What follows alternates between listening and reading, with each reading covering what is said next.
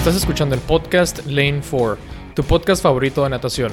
Bienvenido a otro minisodio donde compartiremos resúmenes de menos de 10 minutos de cada una de las partidas de la Liga Internacional de Natación de este año, donde les diremos quién ganó, quién perdió, quién fue el MVP y todo lo que hay que saber en cada partida.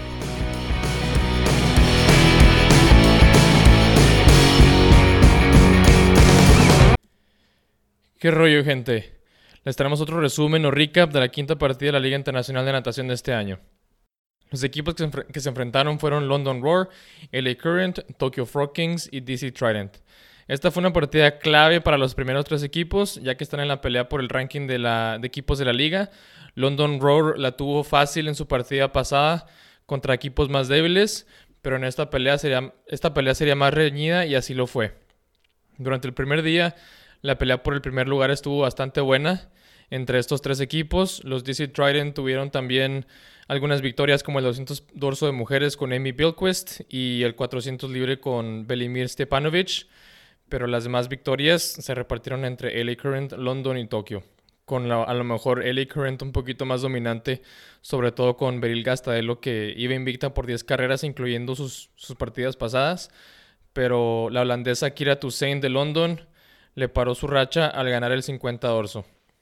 Esta partida tuvo muchos dorsistas de muy alto nivel por todos los equipos y no, no se sabía con exactitud quién iba a ganar en cada, cada, prueba hasta que terminara.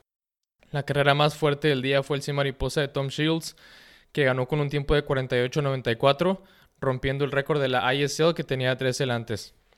En los relevos de combinado que son tan importantes, los ganadores fueron London Roar en las mujeres y la ELA Current por parte de los hombres. En las partidas pasadas era obvio el estilo que cada equipo iba a escoger al ver lo, dominantes que eran en, sus nadadores en los 50, como en el caso de LA Current con Gastadelo y Murphy en el 50 dorso, y London Roar también escogiendo dorso por los hombres con Guido y Diener. Esta vez no era tan sencillo escoger, ya que había muchos factores que contemplar. Por ejemplo, en el caso de las mujeres, la holandesa Kira Toussaint Ganó su prueba en el 50 dorso por un margen bastante grande, pero en la partida pasada falló en ganar la, última ronda de las skins y al estar peleando con LA Current por la primera posición, no pueden arriesgar, a que Gastadelo le ganara en las skins. Entonces lo que hicieron fue elegir el estilo de pecho para usar a la jamaiquina Alia Atkinson, que aunque no fue tan dominante en su prueba individual, LA Current no tenía nadadoras que pudieran pelear la final de las skins y eso los llevó a escoger el estilo de pecho. En el caso de los hombres, al ganar LA Current el relevo, se vieron en una situación similar. Las partidas pasadas habían escogido el estilo de dorso y Murphy destrozaba toda la competencia desde la primera ronda, asegurando la mayor cantidad de puntos para su equipo LA Current. En esta partida, al competir contra London Roar, no iba a ser tan fácil porque para que el americano derrotara al brasileño Guido y al alemán Diener iba a estar difícil, ya que lo habían derrotado en las pruebas individuales. Yo pensé que iban a escoger el nado de libre, ya que el greco Golomev había ganado la prueba individual por, el Lake Current, pero no fue así, escogieron el mariposa para usar la velocidad y consistencia de Tom Shields. De la misma manera que London estratégicamente escogió pecho para las mujeres para poner más puntos encima de LA Current, los hombres hicieron lo mismo al dejar a Guido y Diener fuera de los skins de dorso y obligar a London a usar sus mariposistas que no les fue muy bien en sus pruebas. El primer día acabó con London Roar a la cabeza con 283 puntos y medio. LA Current en segundo con 218 puntos. En tercero las Ranas de Tokio con 214. Perdón, 214 puntos y medio. Y por último DC Trident con 163 puntos.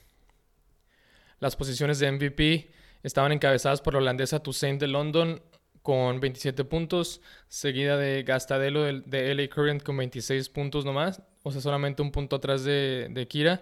Y en tercero iba Murphy de LA Current también con 23 puntos y medio. El segundo día fue una batalla de victorias otra vez entre Tokio, London y LA Current. Los DC Trident solo consiguieron una en el 100 libres con el americano Zach Apple. Después, después del 200 mariposa, las mujeres, donde Tokio quedó en primero y segundo, rebasaron a LA Current en las posiciones para quedarse en segundo. Pero luego Shields ganó el evento por los hombres y puso a LA Current en segundo otra vez. Así se llevaban estos dos equipos peleando por la, segunda posición toda todo el día. Al llegar a la final de la competencia de las skins, London Roar iba en primero por bastante. Era muy difícil que LA Current o Tokio los rebasaran, pero la, la pelea por el segundo lugar estaba todavía súper reñida. La jamaiquina Atkinson cumplió su trabajo al dominar las skins desde la primera ronda. En la primera, por primera vez, hubo un empate en el cuarto lugar entre Annie Laser de London Roar y Anastasia Gorbenko de LA Current. Y gracias a esto nadaron cinco nadadoras la segunda ronda en vez de cuatro solamente. En esta ronda, Gorbenko quedó segunda detrás de Alia, calificándose a la final y no le dejó fácil la victoria a Alia de London Roar. En las skins de los hombres, LA Current y Tokyo Frog Kings tuvieron dos nadadores calificados a la segunda ronda, dejando a London Roar y a DC Trident fuera de la pelea. En la segunda ronda, el japonés Kawamoto quedó en primero y Shields en segundo. Shields ya se veía medio cansado, pero terminó su último 50 muy bien al llevarse la victoria final y sumando 31 puntos para LA Current. La partida terminó con los equipos en las mismas posiciones del primer día, con London Roar en primer lugar con 499 puntos, LA Current en segundo con 478 puntos y medio, los Tokyo Frog Kings con 446 puntos en tercero, perdón, 446 y medio, y DC Trident con 287 puntos en último lugar. El MVP lo ganó Tom Shields con 62 puntos y medios gracias a su victoria a las skins. de lo que muchos creían que se iba a llevar el primer lugar de MVP, Quedó en segundo también de LA Current con 54 puntos y medio. Cabe mencionar que ella no nadó las skins. Si esto hubiera sido el caso, muy probablemente hubiera, ganado MVP otra vez. Y en tercer lugar de del ranking de MVP fue la jamaiquina Alia Atkinson de London Roar con 40 puntos y medio. Ella sí nadó sus skins. Con esta victoria, London Roar sigue, siguen invictos en partidas, al igual que los Cali Condors, al ganar dos cada uno. LA Current aunque va en primer lugar en la tabla general, ha competido en tres partidas diferentes, quedando en segundo lugar en las tres, sumando nueve puntos totales, ya que son cuatro puntos por ganar, tres por el segundo lugar, dos por tercero y un punto por cuarto lugar. Mañana continuamos con la partida 6, donde veremos nadar de nuevo a los campeones del año pasado Energy Standard, compitiendo por segunda vez. Se enfrentan contra Aqua Centurions en su tercera match y New York Breakers también en su tercera. Toronto Titans van a unírseles a ellos también en su segunda match. Debería ser una partida relativamente fácil para los campeones, pero pues todo puede pasar. De hecho, ahorita leí que Sara Sjostrom no iba a estar disponible para nadar porque tiene problemas con su espalda, entonces esos son muchos puntos que Energy Standard va, va a perder. Vamos a ver qué pasa, gracias por escuchar y nos vemos al final de la partida 6. Chao, chao.